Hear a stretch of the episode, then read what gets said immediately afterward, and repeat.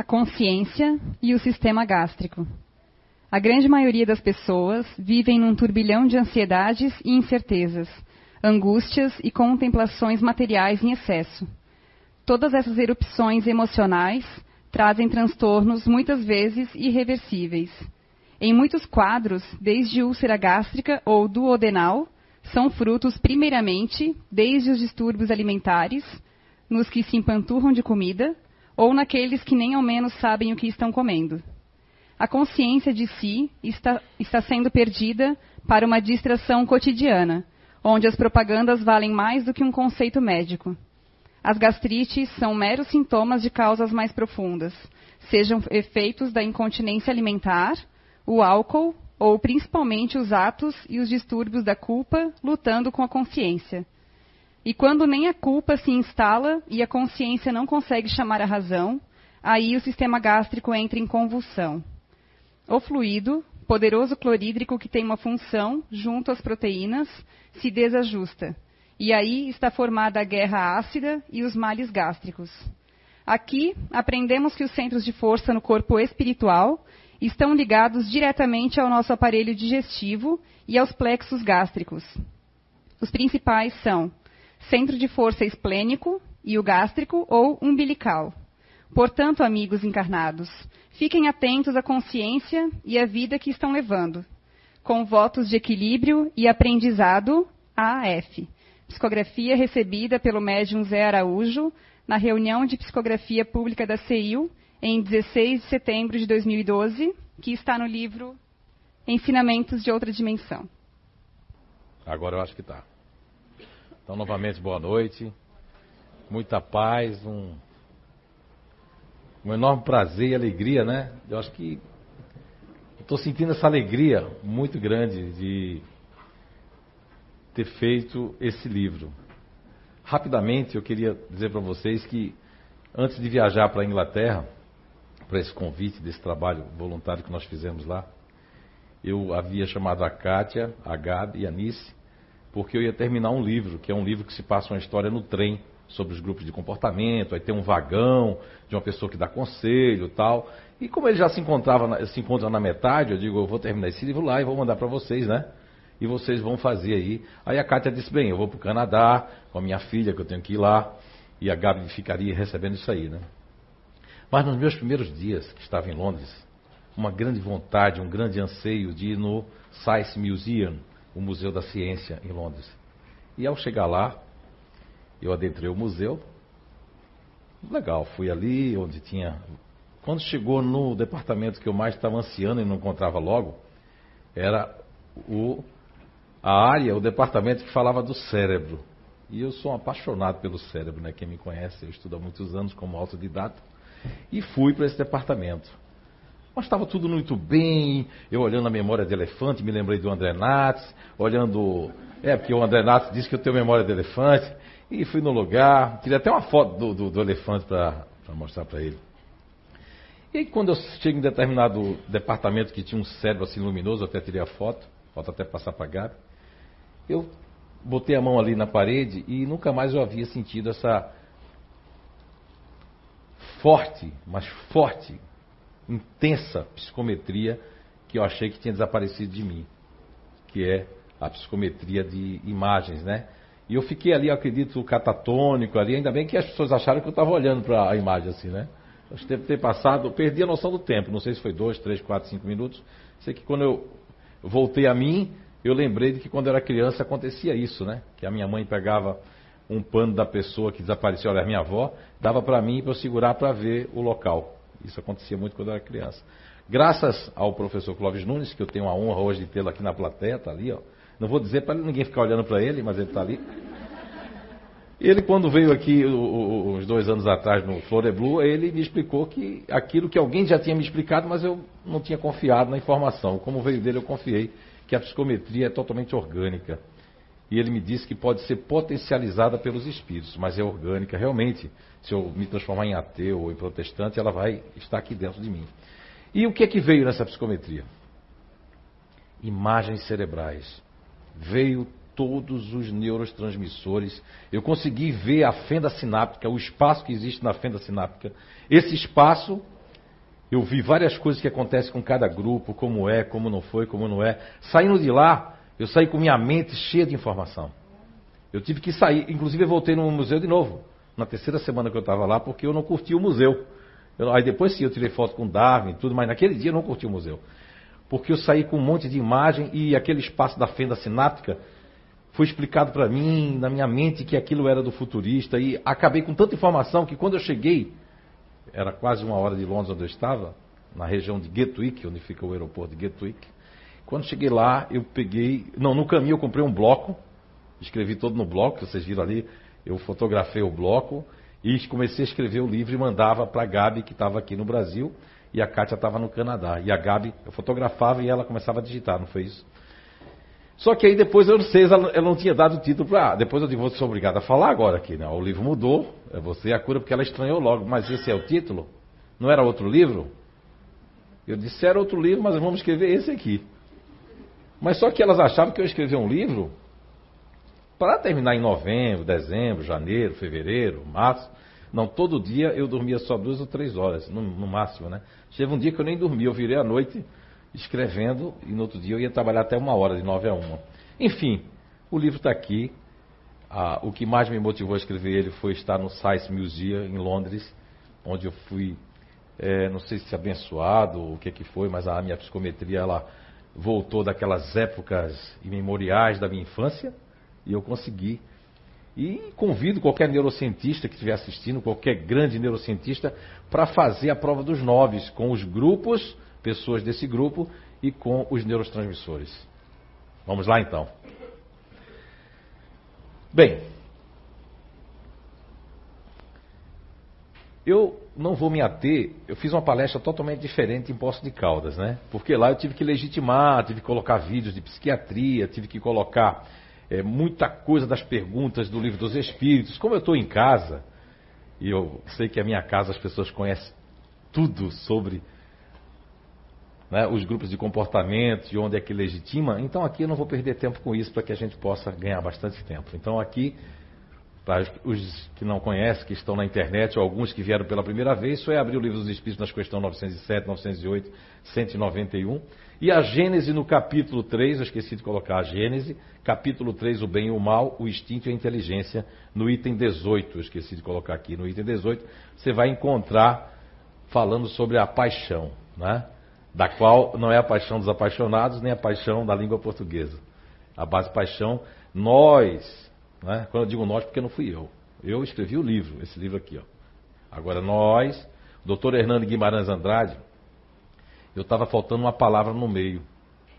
Não é? Aliás, quem me deu a palavra, a última foi ele. Não é? Eu tinha colocado princípio, porque é da 907. E elementar natural foi uma sugestão do Dr. Hernani que me ajudou, porque eu queria colocar algo no neologismo novo, nessa ciência, nessa descoberta nova, não é? Que eu não faço questão nenhuma de ser tido nem ter notoriedade. Daqui a 20, 30 anos, alguém vai melhorar muito isso aqui e vai descobrir que eu cometi alguns pequenos erros, como é normal, não é verdade? Então, princípio elementar natural, no passado foi chamado de paixão. Faça um pequeno histórico no livro, como foi que isso chegou e a Igreja Católica detupou e chamou quando eu vi uma novela com esse título, juro para vocês que me deu duas coisas: vontade de chorar e vomitar. Verdade. Quando eu vi um título de uma novela na, numa emissora, que eu não quero dizer o nome por uma questão de ética, tive duas sensações. A primeira foi de vomitar e a segunda foi de chorar. O título da novela era Sete Pecados Capitais. Olha que ignorância. Durante mais de dois mil anos, não, dois mil anos não, né? Acho que é, anos 300, é quase 1.800 anos, as pessoas não conhecem. E já veio outros, fora essa pessoa, trazer essa verdade para que a gente possa se libertar, mas de alguma forma eles impedem porque essa aqui faz com que você se cure, faz com que você se liberte e faz com que você não pertença a nenhum paradigma, nenhum sistema. E ninguém lhe aprisiona. Vamos lá então. Isso aqui está dentro do livro dos Espíritos. Isso aqui foi de um, de um livro que não é do nosso livro, né, mas é do Paul. Esse aqui é do Pestalozzi. Isso aqui foi uma contribuição. Aliás, está no nosso livro isso aqui, Você é a Cura. Isso aqui foi uma contribuição que eu não, de uma pessoa que me passou e que no livro eu não falei o nome dela, até porque o livro eu não falo o nome de pessoas, mas ela está aqui, a Gabi, eu quero agradecer ela. Né? Eu, quando eu estava mandando para ela, ela disse assim: Zé, eu estou lendo um livro que tem um negócio sobre pestalose e que tem a ver com a ferramenta, tem a ver com a, com a descoberta. A melhor coisa que um ser humano faz é ele não ser, querer ser dono daquilo que não foi ele que fez. Porque um dia é descoberto, um dia ele é. Isso não existe. A verdade é a melhor coisa que tem. Porque ela é igual a um sol. Ela, toda sombra que tiver de mentira e de engodo vai cair sobre. Vai sair, né? Então foi a Gabi que mandou para mim lá. Eu coloquei aqui, ó. Aqui é do livro que eu escrevi. É, na página, não vou dizer qual é para vocês encontrarem, né? Está lá no livro. Mas eu vou ler a parte do Pestalozzi. Para quem não sabe, Pestalozzi foi mestre de Allan Kardec, do professor Rivail. Em Yverdon, na Suíça, que fica entre a França e a Suíça, naquele meiozinho ali, que eu já estive, inclusive, muito próximo, não deu para mim ir uma vez.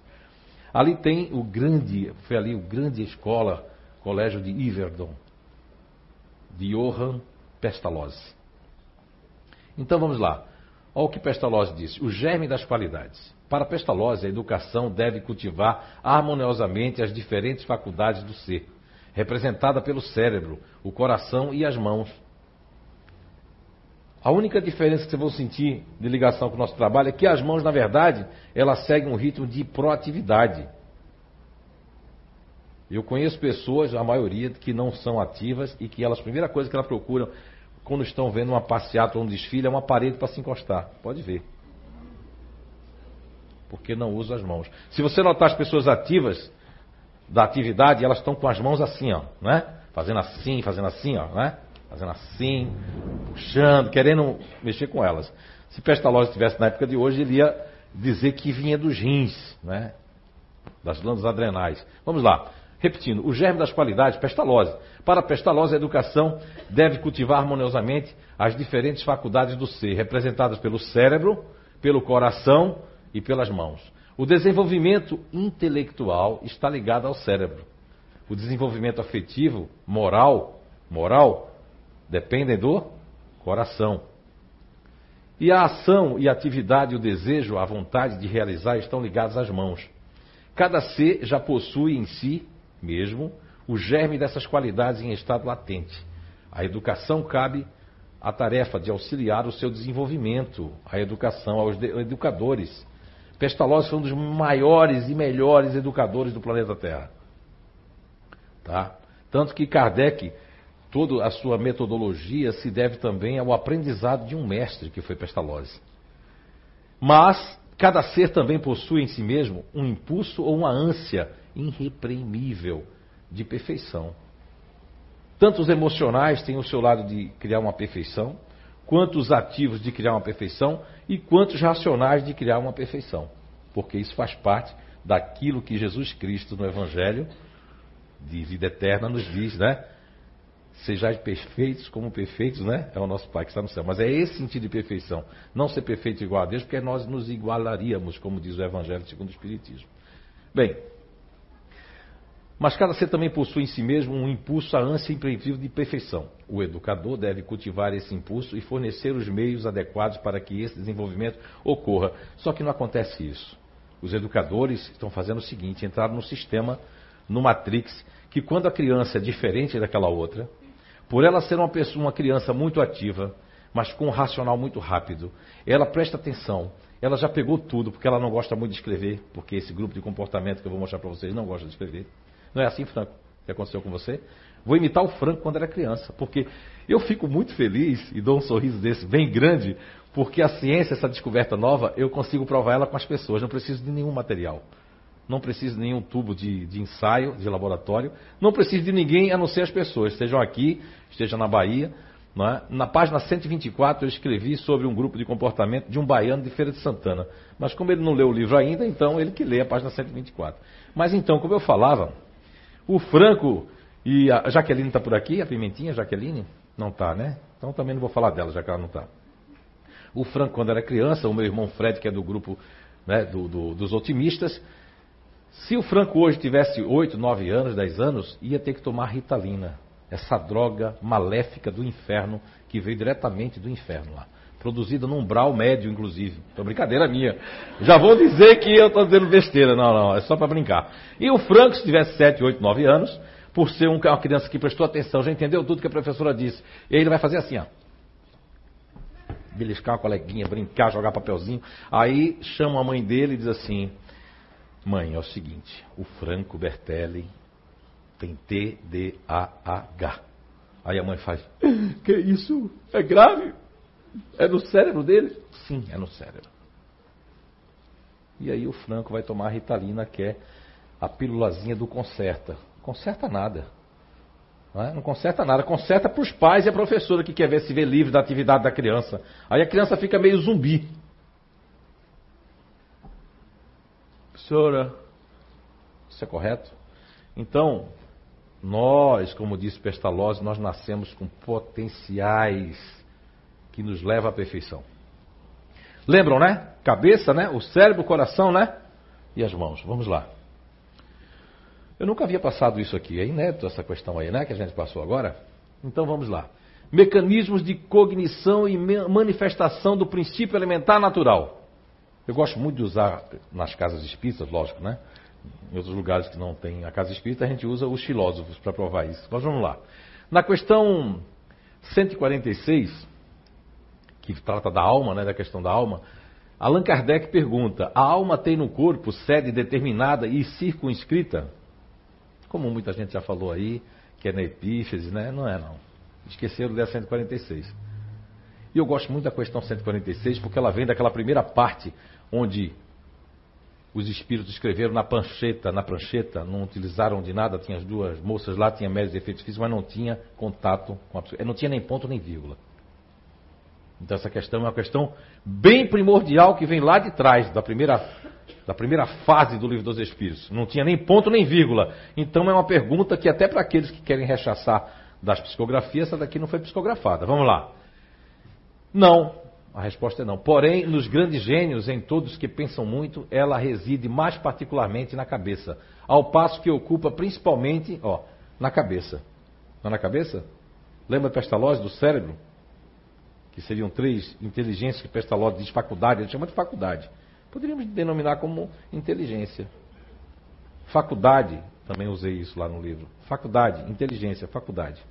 Então a faculdade aqui, o livro dos. Olha, quando eu tenho umas pesquisas que eu fiz, que eu não trouxe ainda, que é surprise, eu faço links que se eu for observar, até em outras línguas, que eu estou doido para pesquisar em outras línguas, no Japão, na Índia, na Grécia, que as histórias falam o que a 146 fala, o que Pestalozzi fala, o que o Dr. Paul MacLean falou, o que outro falou. Isso se chama assim, ó, um conhecimento fragmentado de verdade que precisa ser colada de novo. E se der tempo ainda nessa encarnação de eu colar várias, vou colar para todos vocês, para todos nós. Vamos lá. Então a resposta da 146 é não, que não reside, não tem uma, uma não tem uma determinada. Porém, nos grandes gênios está passam muito dela reside na cabeça. Ao passo que ocupa principalmente no coração daqueles que muito sentem e cujas ações têm todas por objeto a humanidade. A gente não conhece aquelas pessoas racionais? Não tem as pessoas que são bem frias ou estão distantes, né? Você todo mundo chorando e a pessoa assim, posso sair da sala? Eu, isso é um caso inédito. Aí a mãe faz assim, meu filho, você não está sentindo nada. Posso sair da sala? Quem que já viu uma cena dessa? Levanta a mão. Olha aí, não sou eu não. Ah, a mãe chorando, querendo que o filho se emocione, todo mundo chorando na sala e posso sair da sala. Mas tem aqueles emocionais que fazem assim, ó. Você está bem sentada? Quanto tempo eu não lhe vejo? Tudo bem contigo? Espirrar a saúde. Quer dizer, está preocupado com as outras pessoas. Não é verdade? E está preocupado com as outras pessoas. E aqui a 146A. Que se deve pensar da opinião dos que situam a alma num centro vital? Essa pergunta é bom, poucas pessoas conhecem Kardec. Eu vim conhecer Allan Kardec quando eu vi, quando eu li todas as revistas espíritas. Se eu não me engano, é na revista espírita de 1858, não sei, eu vou estar errando aqui, que tem uma, uma parte que ele fala, acho que o professor ali pode até me corrigir, ele fala sobre que o magnetismo e o espiritismo ambos podem se comprovar entre si, que não estão separados. Agora, por que ele falou isso, Allan Kardec? Quem lê a revista espírita vai conhecer. Ele era um grande estudioso de Mesmer, não é? Franz Anton Mesmer. Ele conhecia o magnetismo. Então, quando ele faz essa pergunta para os espíritos, é de alguém que conhece o magnetismo, uma pessoa que ele não coloca que é ele, mas ele coloca o que se deve pensar da opinião do que sintua a alma no centro vital, que ele era um estudioso. E aí, olha a resposta. Quer isso dizer que o espírito habita de preferência essa parte do vosso organismo, por ser aí o ponto de convergência de todas as sensações? Qual é o ponto de convergência do tesão, da criação, da procriação e o chakra que está aqui? Como é que é o nome desse chakra aqui? Eu não escutei. Não escutei, não. Genésico, não é verdade? Então, lembra das mãos, lembra da atividade? Pode ver que as pessoas ativas parece que tem uma formiga mordendo aqui nelas, né? Olha essa daqui mesmo. Será que vai chegar no meu grupo agora? A Rosana, né? Rosana, você que é de um grupo ativo que eu sei, né? Você já fez vários cursos aqui na casa, é uma frequentadora antiga da nossa casa. Você também não. Você pode procurar que daqui a um tempo você vai ser diagnosticada com bexiga baixa. Sabe por quê? Porque todas as pessoas do seu grupo, a minha esposa que é do seu grupo, fica, em vez de fazer xixi, porque a bexiga é um balãozinho. É verdade, um balãozinho. Só que essas pessoas, elas não vão fazer xixi, elas ficam assim, cruzando as pernas, mas não vai. Até terminar, tem que terminar. Então ela fica assim, andando assim. Não é verdade? Levanta a mão se é verdade, para eles verem. Não é? Problema renal, eu vou apresentar isso aqui, ó, que o problema deles é renal. Com a 146 dá para provar tanta doença na, que existe aí e que tá, você pode se curar. Não é verdade? Não é assim? Aí vai bexiga baixa, não é, Ângela?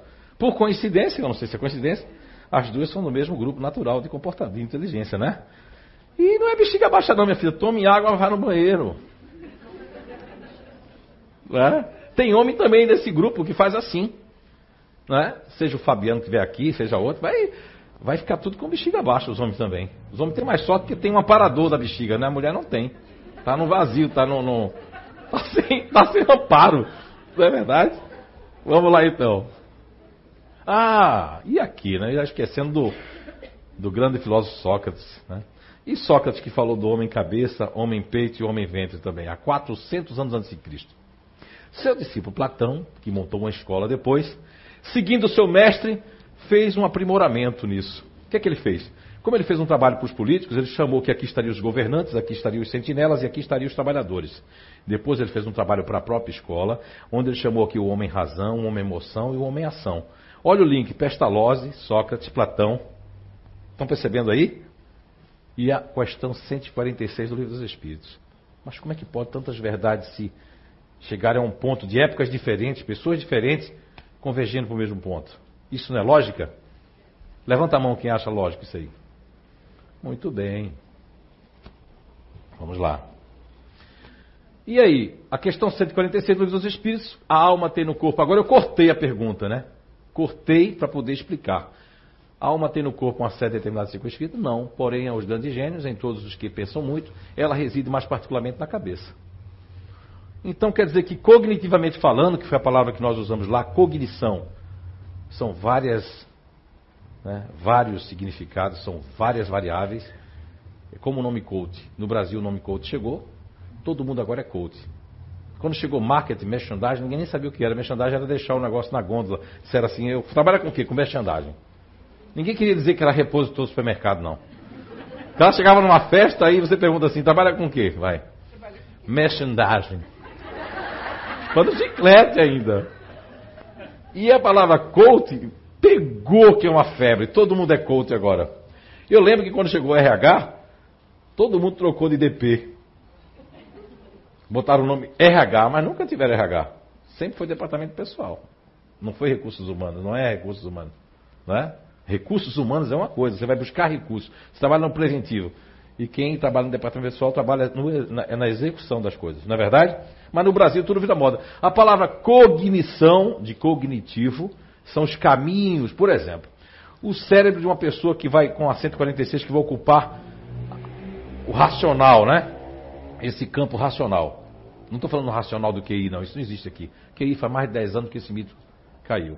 Fiquei com vergonha quando eu vi uma apresentadora de um programa de manhã falar em coeficiente de inteligência. Me deu vergonha por ela. Não sabe aquelas vergonhas que dá na televisão que a gente sente? Ela falando que fulano tem um QI de cento não sei quanto. Digo, meu Deus, isso há mais de 10 anos que isso aí foi derrubado, isso aí não existe. QI não existe. A pessoa pode ter um QI altíssimo, mas não se relacionar, não sai de casa. E aí? Então, os caminhos que fazem cada grupo vai depender do PEN. O PEN dá uma força determinante, mas precisa de caminhos. O PEN, o princípio elementar natural, que é a paixão, ela precisa de caminhos. E quais são os caminhos? Quem já viu aqui, a, já sentiu minha psicometria em segundos, perceber a pessoa como ela é? Levanta a mão quem já viu isso aqui. Olha lá, só vocês viram? Não, é, porque também nem todo mundo participou de seleção aqui, né? Mas vamos levantar de novo. Quem é que foi que viu isso?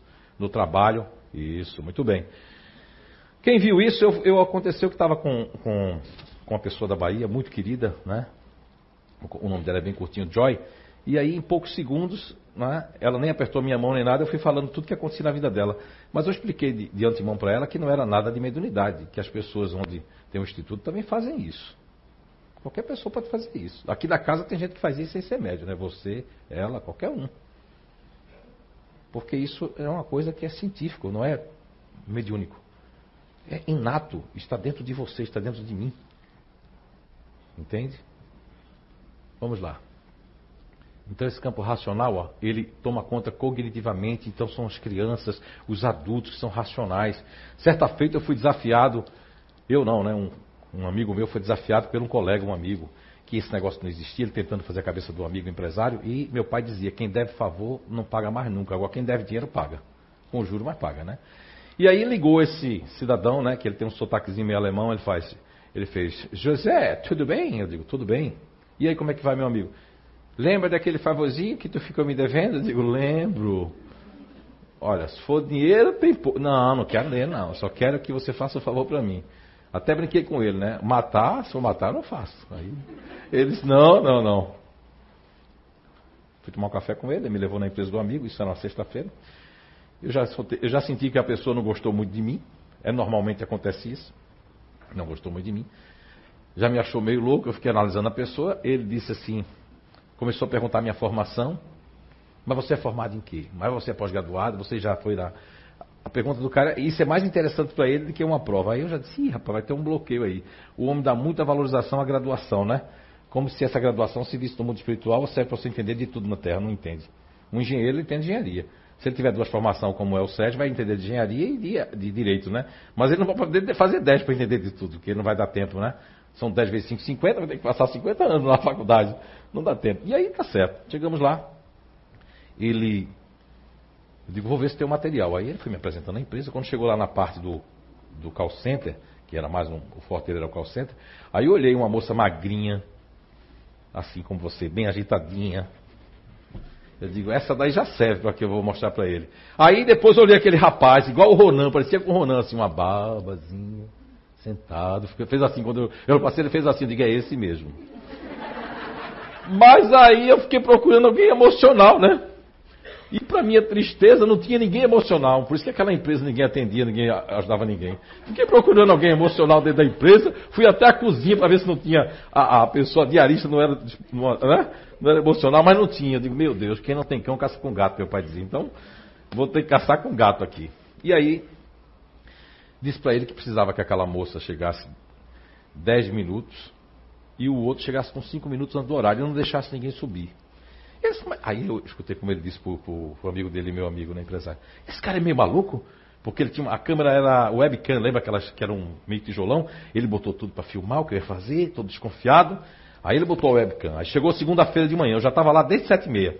Ele também lá, montando o negócio todo. É para é eu subir? Eu digo, não, o senhor vai ficar lá, escondido lá, com, vocês vão ver pela, pelo computador lá. Lembra que era no cabo ainda, aqueles negócios todos fio de cabo e tal.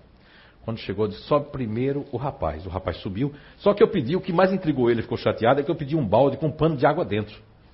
Isso deixou o homem louco. Por que esse homem quer um pano, um balde com um pano com água dentro? Botei o balde com pano com água, chegou o rapaz. Se o Ronan estiver aí, o Ronan vai. O rapaz fez assim, olhou para o balde, olhou para o teto, olhou para o balde, olhou para o teto, olhou para o balde. Pensou assim. Eu mandei ele perguntar depois como o rapaz pensou.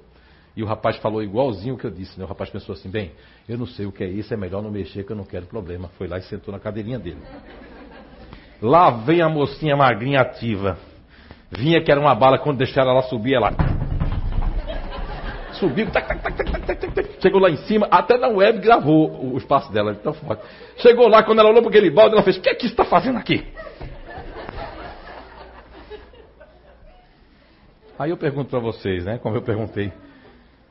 E aí, quem está certo está errado? Foi essa pergunta que o empresário me fez. Mas quem está certo está errado? A ansiedade dele. Eu disse, ninguém está certo, ninguém está errado. Mas como? Tem que ter um culpado aí. Não tem culpado nenhum. Olha como ele tratava a empresa dele. Procurando culpados. A energia da empresa deve ser uma energia muito ruim, né? Estou procurando, em vez de pensar nas pessoas, estou preocupando culpados. Aí eu disse, olha, a pessoa racional, ela estava analisando a situação e não quer conflito. A pessoa ativa, ela não quer nem saber, ela quer saber que aquilo não devia estar ali. Ela não vai analisar, ela vai ser prática. Então todos os dois são inteligentes. Não existe ninguém aqui mais inteligente ninguém. O que você tem falta em mim, o que eu tenho falta em você. Eu tenho uma humanidade como todo heterogêneo. E nós somos partes diferentes desse todo. Que quando estamos juntos, como hoje, nos tornamos humanidade. É? Então,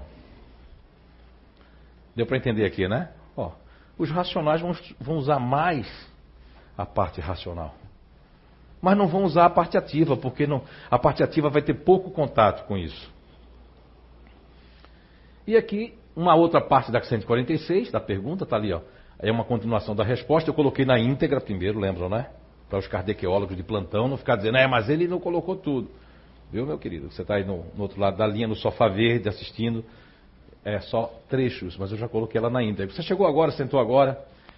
Então, ao passo que ocupa principalmente o coração naqueles que muito sentem e cujas ações têm todas por objeto a humanidade. Lembra do que eu falei agora? Essa outra pessoa que não estava lá no escritório, mas que eu vou falar agora. Esse caso emocional, eu fui numa contabilidade aqui, que eu não quero dizer o nome de uma cidade circo-vizinha, e eu tinha que falar, fazer um trabalho com a diretoria e com a gerência. Quando eu olhei na contabilidade, é como se fosse metade desse pessoal daqui. Vi todo mundo assim.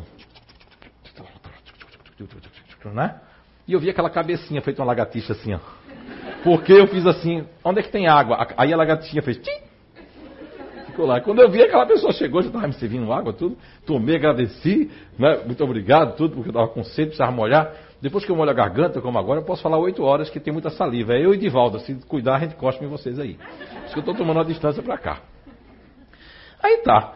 Quando passou-se um tempo, uns três meses, encontrei com ela na rua 15. Ela fez, oi, como é que vai o senhor, professor? O senhor não foi que teve lá na contabilidade? Eu digo, sim, como é que vai? Você me serviu água, agora eu estou lembrado. Ela disse, é, o senhor se lembra de mim? Eu lembro, só não lembro do seu nome mais. Aí ela disse, meu nome é fulano e tal. Eu digo, como é que vai o trabalho lá? Ela disse, eu saí. Vou contar agora o sabor das minhas emoções, porque ela saiu, tá? Tudo que eu perguntava, vocês vão dizer não, bem alto, combinado? Alguém quer café? Não. Água? Alguma coisa da cozinha? Não. Que inferno trabalhar aqui, eu vou me embora. Porque ela estava trabalhando num lugar onde não era emocional, ela era a única emocional para fora lá. Então, era um ambiente inóspito. Porque ninguém queria deixar ela ser útil, ninguém precisava de nada. Ela ficava assim, ela me contou que ela ficava assim, ó, para ver se alguém espirrava. Ninguém espirrava. São excelentes braços direitos, mas tem que ter coisa para servir. Então para explicar o emocional também para vocês.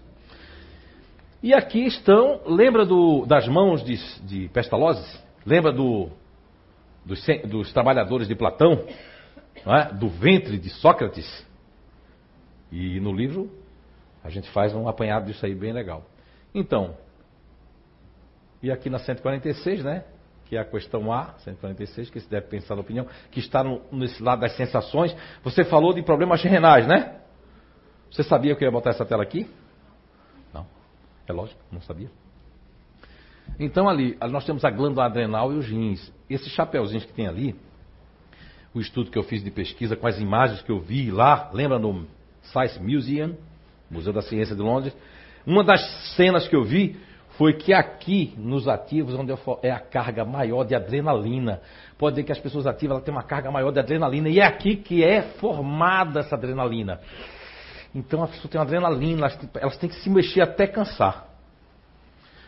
O que eu fiquei triste, falo no meu livro, que fico triste, quero dizer isso aqui em público, que quem for homeopata, eu falo o nome do, não vou falar agora do Samuel, né? Lá, Heisman, deve estar triste também no mundo espiritual, ou se estiver reencarnado, porque defendo tantos homeopatas, ainda vou continuar defendendo, porque é só um grupinho que pegou para criar doença igual os, os alopatas. Criaram uma tal de uma, nós vamos ver daqui a pouco aí, fadiga adrenal. Dizendo que vamos os fazedores, os próprios futuristas, né? Com a fadiga adrenal que o próprio neutro pode ter também, nada mais é do que gastar todas as suas energias e não tem que vai compensar isso porque faz parte desse grupo natural de inteligência. Aí criam doenças para criar remédios naturais para dar para essas pessoas. E aí? Mas aí não tem isso. A cura está em você. Agora, eu vou fazer um exercício primeiro com vocês. Quem está sentado, quem está em pé, tente fazer, mas cuidado, é melhor quem está sentado, tá? Eu quero que vocês façam assim, ó, vocês estão sentados. Mexa com o pé direito, assim, no sentido horário. Todo mundo assim, com sentido horário. Ok? Que está sentado. Sentido horário. Agora tente fazer um sexto com a mão. Tente fazer um sexto com a mão. Tente fazer um sexto com a mão. Tente fazer um sexto com a mão. Porque. Não, eu falei o pé no sentido horário. Sentido horário. Agora tente fazer um sexto com a mão. Tente fazer um seis. Ó, eu... Vamos de novo, ó, de novo. Vamos rodar o pé no sentido horário. Para a direita, para a direita. Agora vamos fazer um sexto com a mão direita. Não tem o quê? Não tem como. E sabe quem? Eu, eu trouxe isso no livro. Quem, quem, descobriu isso foi um ortopedista. Não foi um neurocientista. Não foi o. Foi um ortopedista que descobriu isso. Quer dizer que só quem entende do cérebro é neurocientista? É neurocirurgião? Não. Quem está trabalhando com, com o corpo, os fisiologistas, os ortopedistas, também tem capacidade, como eu, como autodidata, de fazer uma pesquisa e de trazer os links dessas pesquisas. Alguém conseguiu? Não, impossível. Se disser que conseguiu, vou mandar sentar aqui na frente para fazer. Alguém. Meu Deus, começa dessa aí, ninguém vem. Mas tente fazer em casa, porque até meia-noite, eu duvido se até quando você chegar em casa você não vai tentar fazer, ó. Você vai tentar fazer, tá certo? Mas o que é que eu quero dizer com isso? Qual é o fechamento disso? Por que você fez isso, Zé? Olha, Fiz isso e achei isso muito interessante, é trazer no livro. Por que trazer aqui para vocês essa noite? Porque isso prova que se a gente tentar ser ativo sem ser, nós vamos ficar doentes. Se a gente tentar ser racional sem ser, nós vamos ficar doentes. Se a gente tentar ser emocional sem ser, nós vamos ficar doentes. Porque estamos contra nós mesmos.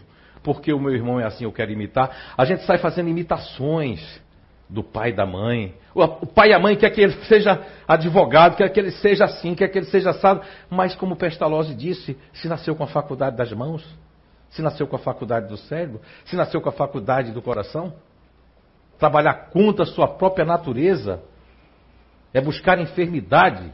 Até vai rimar, com certeza. Ih, Fernando Pessoa está por aqui não, não é para fazer hoje não. Fernando Pessoa chegou, eu estava finalizando a minha palestra para umas quase 500 pessoas. Não é, dona Alice? Aí no final eu ia fazer uma homenagem que eu sempre faço das forças, né? Aí ele fez assim, Fernando Pessoa, você não podia fazer uma poesia minha não? Eu digo, aí eu mentalmente eu disse, mas como é que eu vou fazer uma poesia sua? Eu não me lembro de nenhuma. Eu disse assim para ele, não lembro de nenhuma. Ele fez, eu vou, vou, eu vou, vou ditando e você vai falando. Eu digo, mas não vou entrar em transe não, né? O senhor promete? Eles prometo. Você não vai precisar sair do seu. Eu digo, então vamos lá. Aí foi, linda, né? Todo mundo estava chorando, né? Quando eu terminei ele, eu acho que foi a mesma que ele fez em Portugal, que ele fez na psicofonia lá, no final de uma palestra com o presidente da Federação Espírita Portuguesa. Mas vamos lá. Porque já começou as rimas, né? Eu já fico sentindo que ele está por aqui. Certo. Depois de fazer essa legitimidade, chamar a atenção de vocês, aqui é o poder da terceira coisa. Quem escreveu isso foi Platão. Isso está no livro. Ó. Eu, eu gosto de trazer a fonte, porque não podemos inventar como eu vi médicos lá em São Paulo famosos, como aqui em Florianópolis, dizendo que a alma está presa à epífise. Eu faço uma recomendação, como já fiz muitas aqui, de ler o livro dos Espíritos na íntegra, estudando de verdade, para poder compreender que não está na epífise, está em várias partes do corpo. Bem, Platão escreveu: duas coisas por si só não podem ser satisfatoriamente unidas sem o auxílio de uma terceira. Quando falo em terceira, eu me lembro, viu, Roberto Carrilho? Você está em Curitiba, um abraço é, que ele, o Roberto deu uma palestra aqui falando das, né, do que dos três o quê? Ninguém lembra mais, né? da lei do 3, que é uma lei universal. Então, duas coisas por si só não podem ser satisfatoriamente unidas sem o auxílio de uma terceira. Pois é, preciso que haja algum vínculo entre elas, juntando-as, não é verdade? Você vai colar uma coisa, você não precisa da superfície da cola e de outra coisa no meio, não é isso? Então vamos lá. O coração poderá servir como uma eficaz terceira coisa. Quem já fez curso de passe aqui conosco sabe que eu estudo a energia, ou a energia de cada um de nós. Eu sou um grande estudioso da energia, né? Então, assim, aqui o chakra, não é a chácara da titia não lá em São Paulo, o chakra, o centro de força cardíaco, que na verdade ele não está aqui, está bem próximo ao timo, ele é o divisor de águas dos centros de alta frequência para os centros de baixa frequência. Então ele é o mediador. Isso pode ser chamado de terceira coisa. Daqui ele pega toda a parte emocional, toda a parte vibratória, tanto que os cientistas, eu falo no livro, estão estudando que os, o coração possui neurotransmissores. Não só as células possuem memória, mas que o coração tem neurotransmissores próprios, memória própria o coração pode ter, porque ali é irrigado toda a vida que dá vida à vida dentro do corpo humano. Ok. Então, essa terceira coisa, o coração também serve como intermediário dos centros de baixa frequência, que é o gástrico, o esplênico e o genésico. Né? E aqui para os outros centros, que é o laríngeo, o frontal e o coronário. Veja bem. Mas vamos lá. O energético, informa... Ó, o energético informativo e misterioso. E na relação cérebro e corpo, ó, tá vendo? Vamos re repetir. O coração poderá servir como uma eficaz terceira coisa o energético informativo. Eu falei aqui do energético informativo. Ele faz as informações para baixo e traz as de baixo para para cima, não é?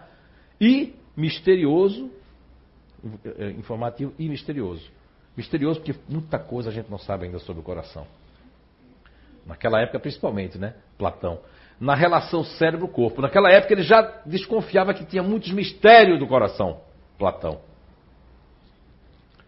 Para Aristóteles, o coração era a sede da alma. Oh, para Aristóteles. Estava errado, porque não é também. Descartes disse que era aqui, Aristóteles disse que era aqui.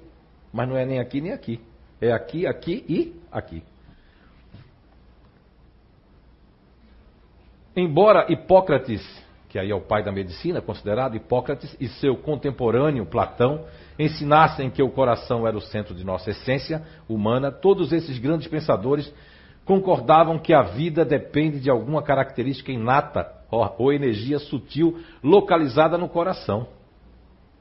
Porque ele serve como um filtro neutro. Em todos os cursos que eu dei até hoje no Brasil, fora do Brasil, sempre falei que o emocional é neutro, não é? Você pode usar ou não. Ok? Algo que eles chamavam de calor animal.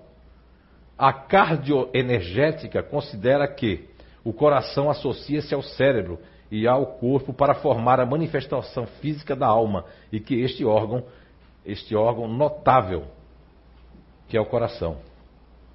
Veja bem, isso não é um espírito que escreveu. É o Memórias da Célula, o livro. Grosso assim. Hoje eu peguei uma página que eu comprei, a Anice comprou quando eu cheguei no Brasil, eu pedi para ela comprar, né? Vocês comprarem, eu, eu não tinha esse livro lá, eu ia comprar em inglês, eu digo, meu Deus, vou demorar um monte para traduzir esse livro. Então se tem no Brasil, elas compram, porque o meu já está pronto. Não vai servir, né? Para nada, porque eu já tinha escrito o livro já. Mas serviu agora hoje para trazer isso aqui para vocês. Ok? Bem, na questão 369, o livro dos Espíritos, a influência do organismo, eu sempre, desde que comecei a fazer o meu trabalho eh, na área da orgânica, eu encontrei essa pergunta através de uma solicitação de um espírito. Ele disse: Meu filho, você já leu a 369? Eu digo: Olha, já falei no Perguntas e Respostas uma vez, mas não me lembrava dela. Você vai lá que você vai encontrar algo que é um respaldo para você em relação ao organismo e às doenças. Quem pediu para mim fazer o Forebru lá, aquela palestra, para acabar com minha palestra, mas para fazer o alerta, foi a espiritualidade. É Stop Doenças Inventadas. Porque nós estamos formatando e, para o futuro, crianças doentes e pessoas doentes. Eles estão preocupados porque não vai ter ninguém para reencarnar na Terra. Porque até o bebezinho estão colocando que já tem depressão, o bebezinho já nasce precisando de um remédio. Quem já viu essas matérias? Levanta a mão. Meu Deus, pouquinho a gente viu. E o resto tudo desinformado. É isso que vai deixar todo mundo doente. Todo mundo tem que sair bem informado daqui. Então, na 369, Allan Kardec pergunta: o livre exercício das faculdades da alma está subordinado ao desenvolvimento dos órgãos? Olha a resposta da espiritualidade. Os órgãos são os instrumentos da manifestação das faculdades da alma. Manifestação que se acha subordinada ao desenvolvimento e ao grau de perfeição dos órgãos. Como a excelência de um trabalho o está a ferramenta própria à sua execução. Se você tiver uma tesoura cega, você não consegue cortar o cabelo. Não é verdade? É difícil um cabeleireiro com a tesoura cega ele conseguir.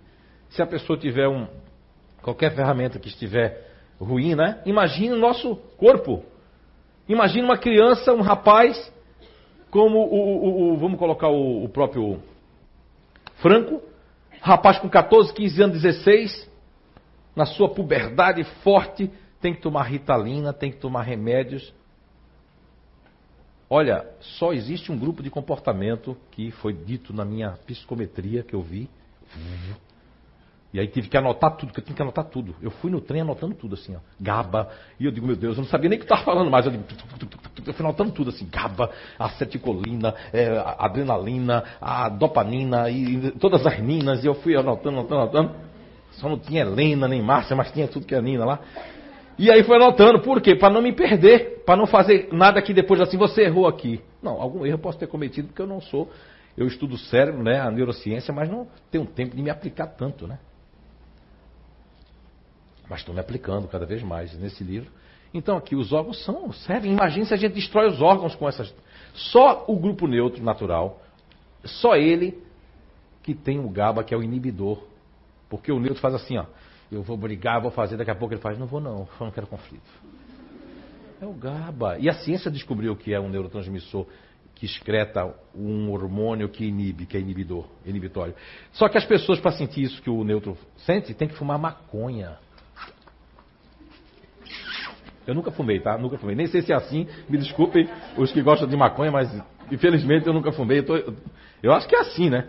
Sei lá sei lá como é que é, sei lá, aí depois vai ficar igual, aí sim vai ficar, vai acionar o GABA. Tudo bem?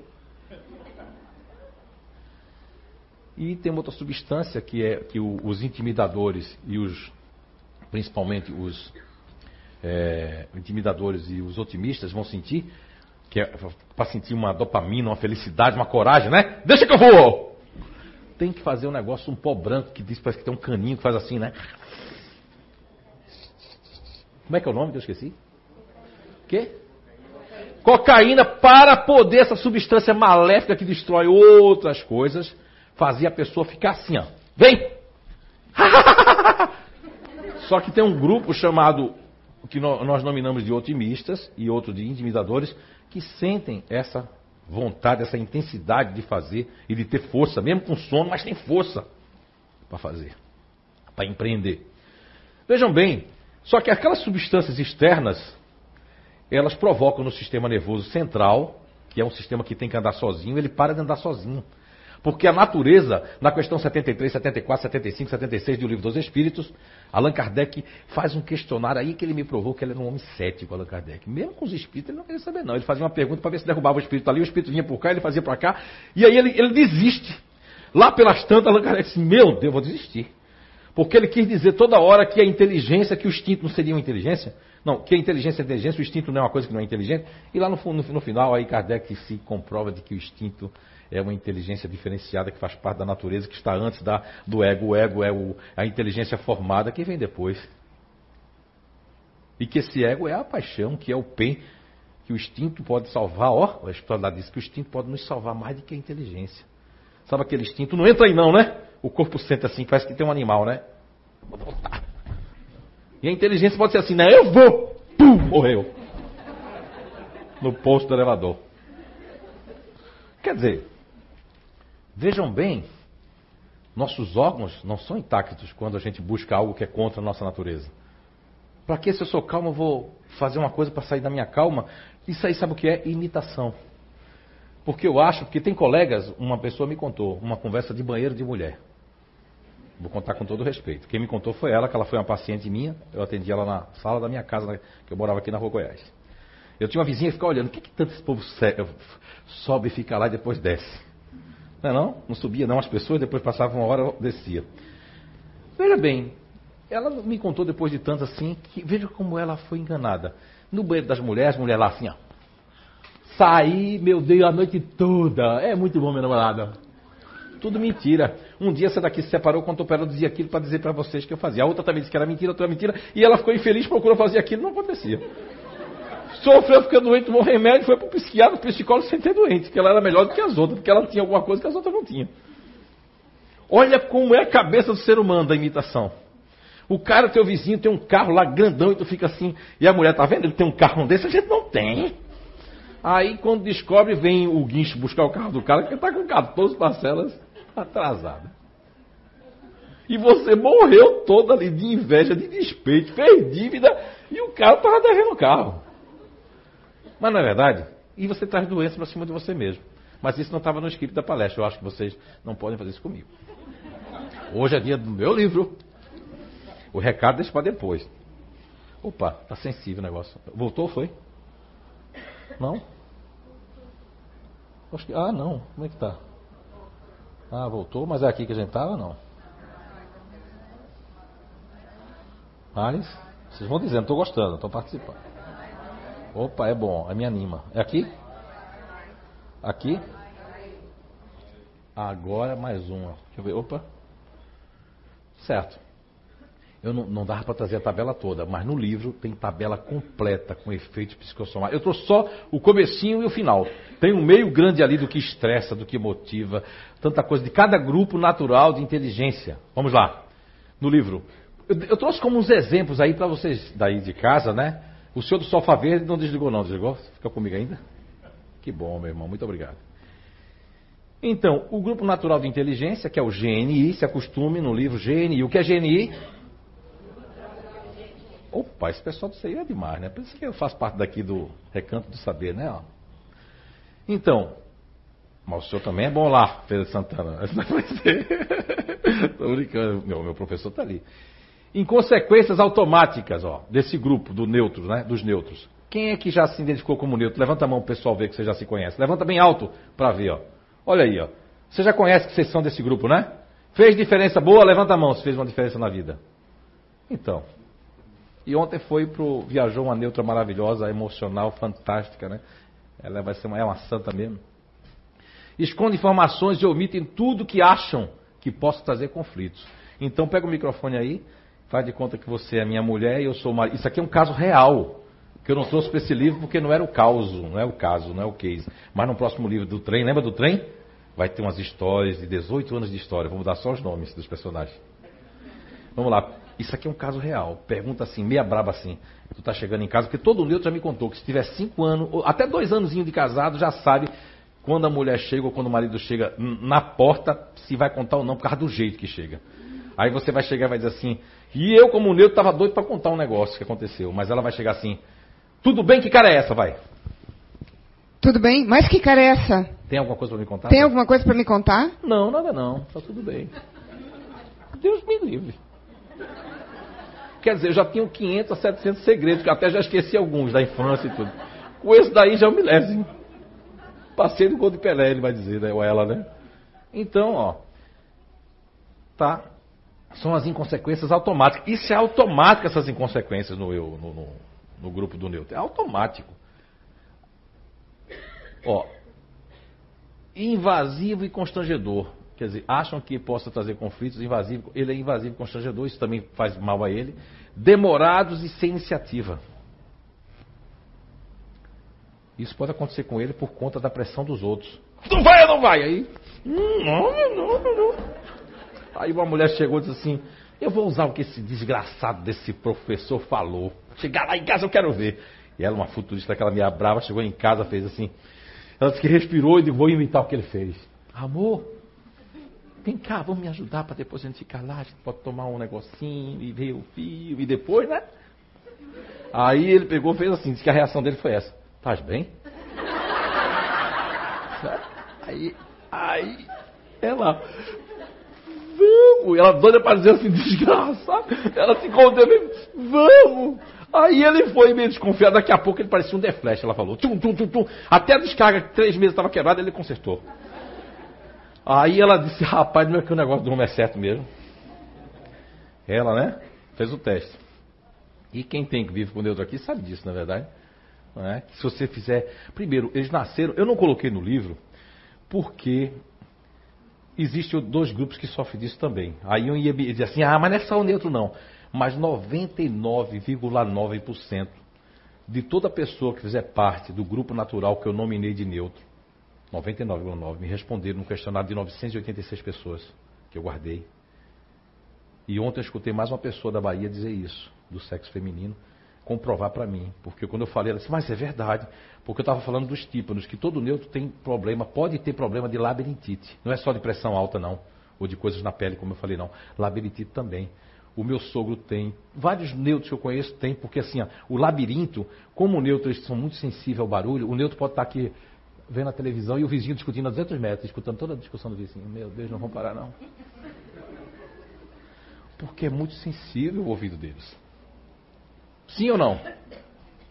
Um palestrante usa aí sim ou não, já peguei sim ou não do cara. Sim ou não? Sim? Não é verdade? E aí? Isso é ciência, né? Que a gente está fazendo aqui. Se tem a pessoa para comprovar isso. Ela me comprovou isso antes de ontem. Ou foi ontem? Eu já estou esquecido que é de hoje. Foi antes de ontem. Quer dizer que os tímpanos, o labirinto, é muito sensível dos neutros. Você precisa falar, ó, os neutros que aquele fantástico usou aquele programa, são tudo neutro que lê lábios. Qualquer neutro pode ler lábios se ele quiser treinar.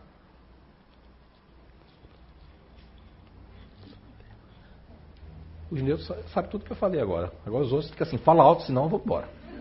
São os ativos, né? Doido que eu saio correndo daqui. Mas então, aí eu coloquei aqui, essas tabelas têm de todos os grupos, é maior essa tabela, aqui é só um resumo, né? Reflexo condicionado orgânico. Quais são os reflexos de todas as pessoas, não importa o lugar do mundo, do Japão, qualquer lugar?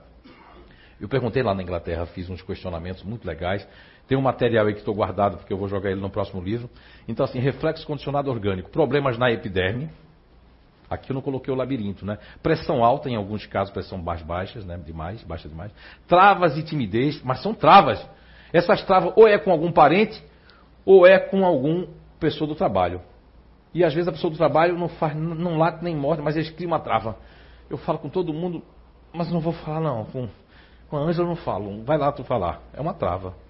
E a timidez é só em lugar desconhecido. Foi um lugar desconhecido, dá um negócio assim, eu não sei se eu vá. Mas quando o lugar é conhecido, e tudo bom, como é que vai? então, na verdade, são travas por conta que podem ser destravadas. Né? Pânicos sem causas, que aí são diagnosticados com síndrome do pânico, mas não é esse o grupo que vai sentir mais o tal do síndrome do pânico.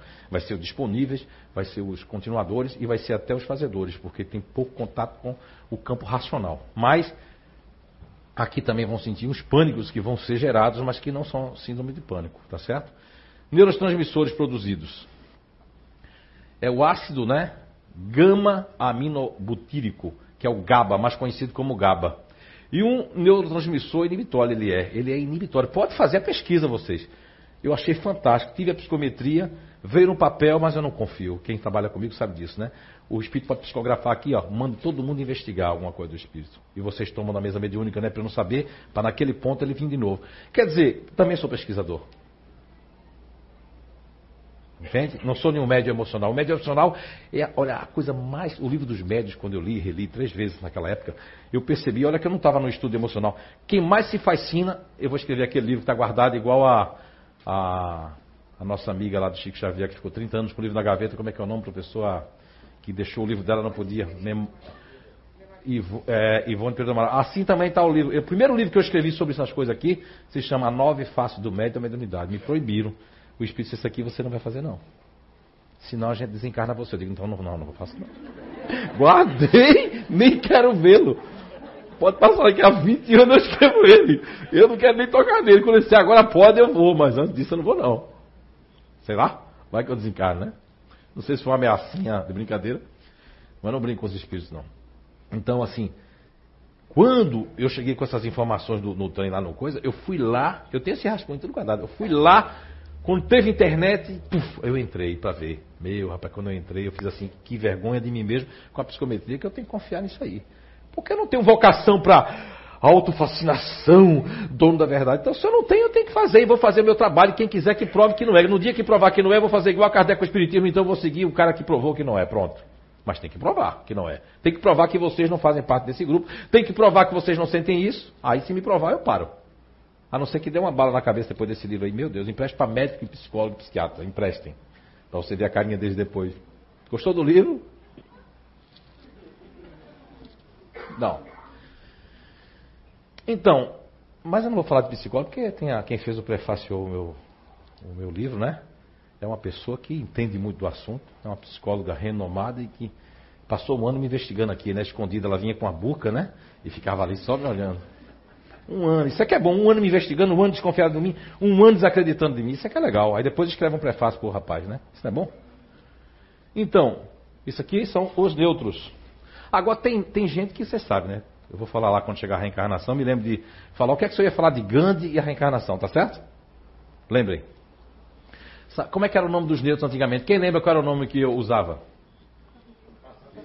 Como? Aí, como eu vi que existem os pacifistas do mundo e iam confundir isso, eu peguei e tirei o nome pacifista. Está lá no Arqueologia Antigo, né? E coloquei neutros, porque a posição deles é essa, assim, ó. Vai comer arroz, batata doce ou charque? Eles fazem assim. Quando está com outra pessoa. O que você quiser, eu quero. Não é verdade? Então, por isso que eu fiz. São neutros. E aí, aqui está a função Zen, né? Que é de tranquilizar o sono profundo. Por isso que as crianças, quando chegam no neutro, ou os animais, se acalmam. Pode ver aqui no passe, durante anos eu fiquei fazendo laboratório, né, desconfiado, assim, né, Kátia? A Guisa que sabe mais, a Guisa, né, Guisa? Não, não vai, põe, põe para cá, põe para lá, põe o Roberto para dar passe, põe o outro, põe o outro, põe o outro, põe o outro. E a nossa casa tem uma sincronicidade tão fantástica que vocês estão na fila. Levanta a mão quem já caiu com o mesmo passista mais de três vezes. Levanta a mão, olha aí, ó. O nome disso é sincronicidade, porque sabe que aquele passista tem a energia tal para a energia Y que é a sua. Mas só tem isso essa sincronicidade, porque todos os nossos passistas conhecem a energia de cada grupo de comportamento que está ali no nosfera. Sabe que o fazedor é ativante, o neutro é calmante e por aí vai. Então, ó, o distante também tem um GABA? Tem, mas é para se isolar. São diagnosticados como autismo ou semi-autistas. E aqui ó, são as fendas sinápticas, né? Imagens muito lindas do cérebro. Parece o universo aqui dentro. O grupo natural de inteligência dos futuristas, que é a maioria que tem aqui hoje, né? A maioria estava assim olhando para mim, mas pensando em outras coisas. Né? Longe, né? Mas tudo bem, é assim mesmo. Causas estressoras. Aqui está bem reduzido deles, tá? Tem uma tabela enorme no livro. Causas estressoras. O que é que estressa? Falta de feedback e de metas. Tem que ter feedback constante se foi bom ou foi ruim as coisas. Isso seja um elogio, seja uma crítica construtiva. Não ser notado ou reconhecido. Isso é horrível para eles. Eu tenho três filhos desse grupo. Não é? E às vezes tem que estar cuidando, que é para dizer que, senão eles vão pensar que não são reconhecidos.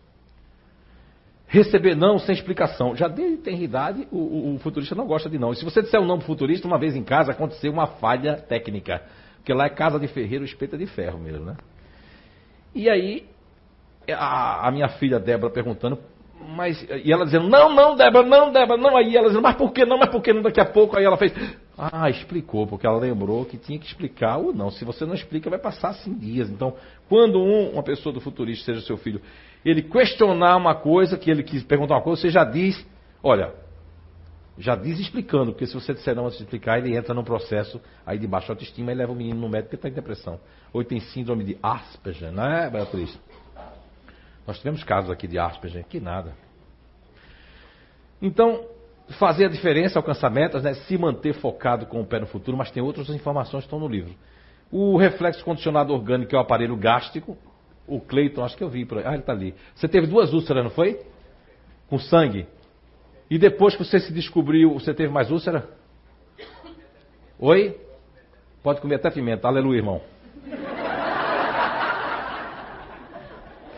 Parece, não parece aquele pastor pedindo o depoimento do cara? Meu Deus, nada disso. Isso é porque é verdade mesmo, viu? Meu, eu me senti um pastor agora e.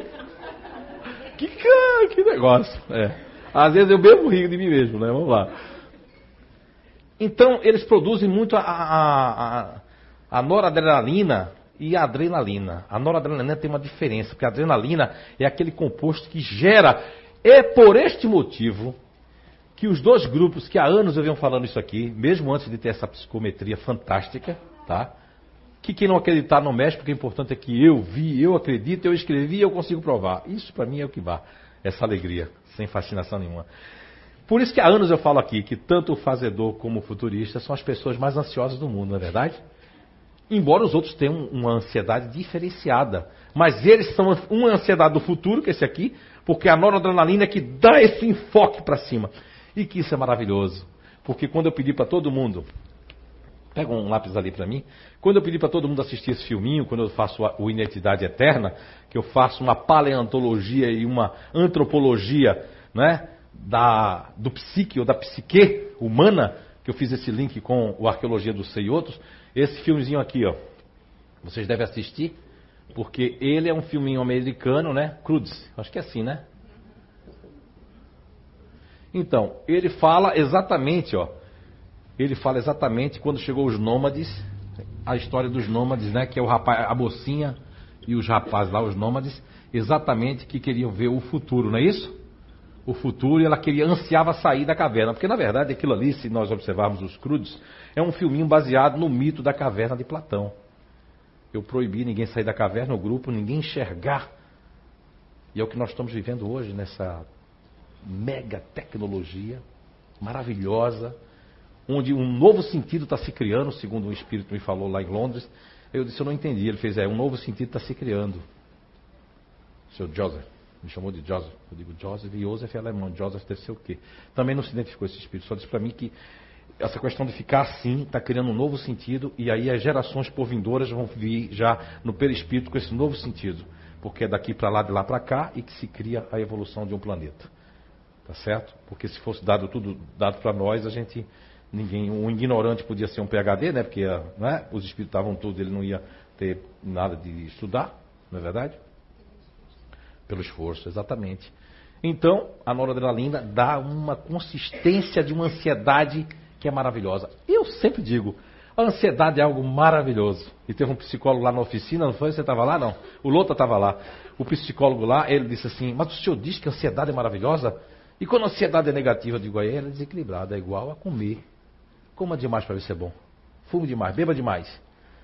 Tem ansiedade demais. Agora você tem que equilibrar, porque ela foi dada para o Papai do Céu, os geneticistas siderais, para que possamos ter atitude. Lembra da moça do balde? aqui a mocinha dos crudes, que quer sair. Então, se não fosse a ansiedade, nós não teríamos chegado onde chegamos. Eu reverencio, né, assim, de forma bem tranquila, ao Júlio Verne. Eu acho que tudo que ele colocou lá nos seus livros e que fizeram os filmes naquela década, aconteceu quase tudo. Porque ele era o quê? Podia ser chamado até de um médium, né? mas não é, porque ele, ele veio aquilo para desenhar, para a gente fazer com, do jeito que nós conseguíssemos fazer. E fizemos. Tá? Aquele filme De Volta para o Futuro, lembra dele? Eu sou fã dele. Quem é fã dele também? Levanta a mão. Ó. Meu, você vê. Tem coisas ali que já está acontecendo. Janelas, né? Hein? Com televisão. Não é verdade que ele colocou no filme lá? Ah, uma pergunta. E quem é que é, faz parte do grupo futurista aqui? Levanta a mão. Olha aí, tem bastante gente. E muitos que não se conhecem, né? Não é verdade? Vamos lá, muito bem. Olha aqui agora.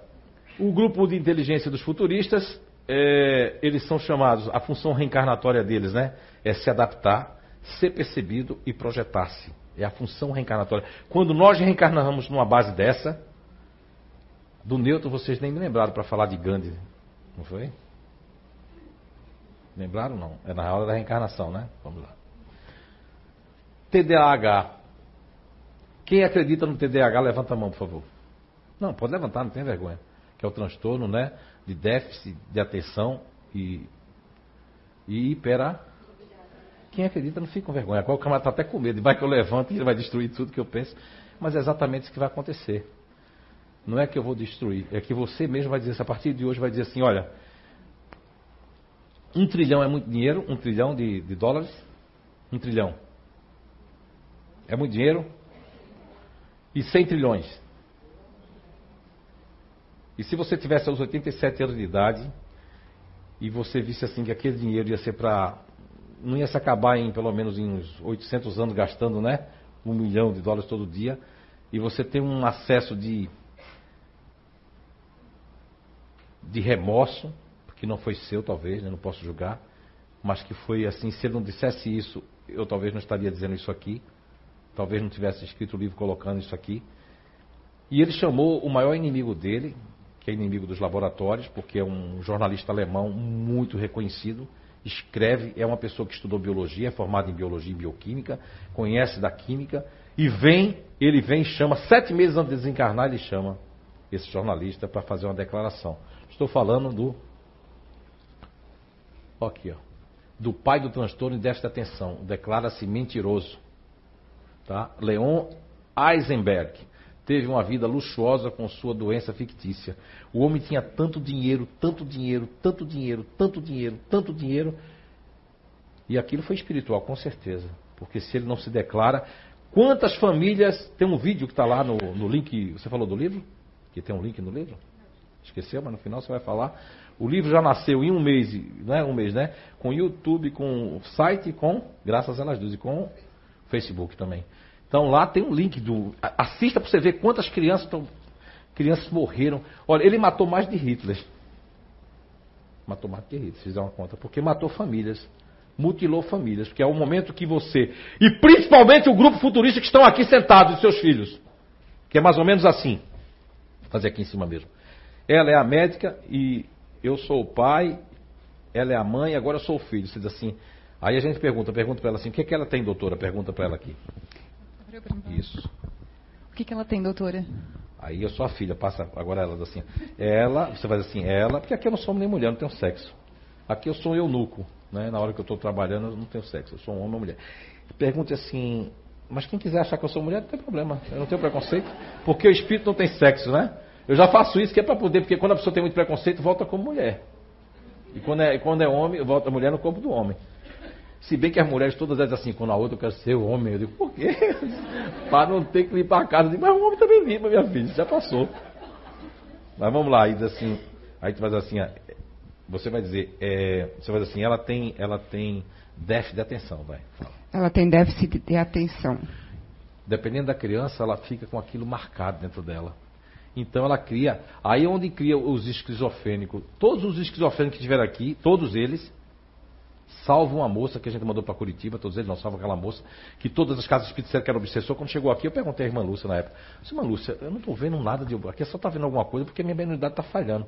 Ela disse assim: Não, meu filho, não está falhando, não. Essa moça aí, ela tem um efeito psicótico mesmo. Ela tem que ser internada num, num, num coisa porque ela ficou com trauma. Aí ela me mostrou o trauma da moça clareou para mim assim, eu vi a visão. Ela teve um namorado em Florianópolis, o namorado era de uma era muçulmano, ela queria se doar para ele, para ele não ir embora, porque ele tinha uma noiva, não sei aonde. Ele pegou, disse que era haram, haram, haram, e eu ouvi essa palavra.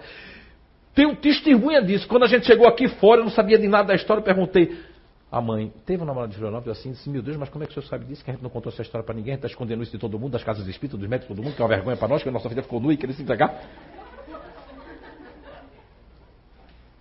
Aí é o quê? Porque quando eu não via nada, eu digo, eu não vou estar tá inventando como os outros médicos, que chega para outro médico e faz assim, tu é médium. Mas eu não consigo ver. Eu perguntei a Divaldo, esse também não. Divaldo nem Chico também não conseguia ver. Eu disse, então, como é que os cabras conseguem ver que o outro é médico? Eu não consigo ver.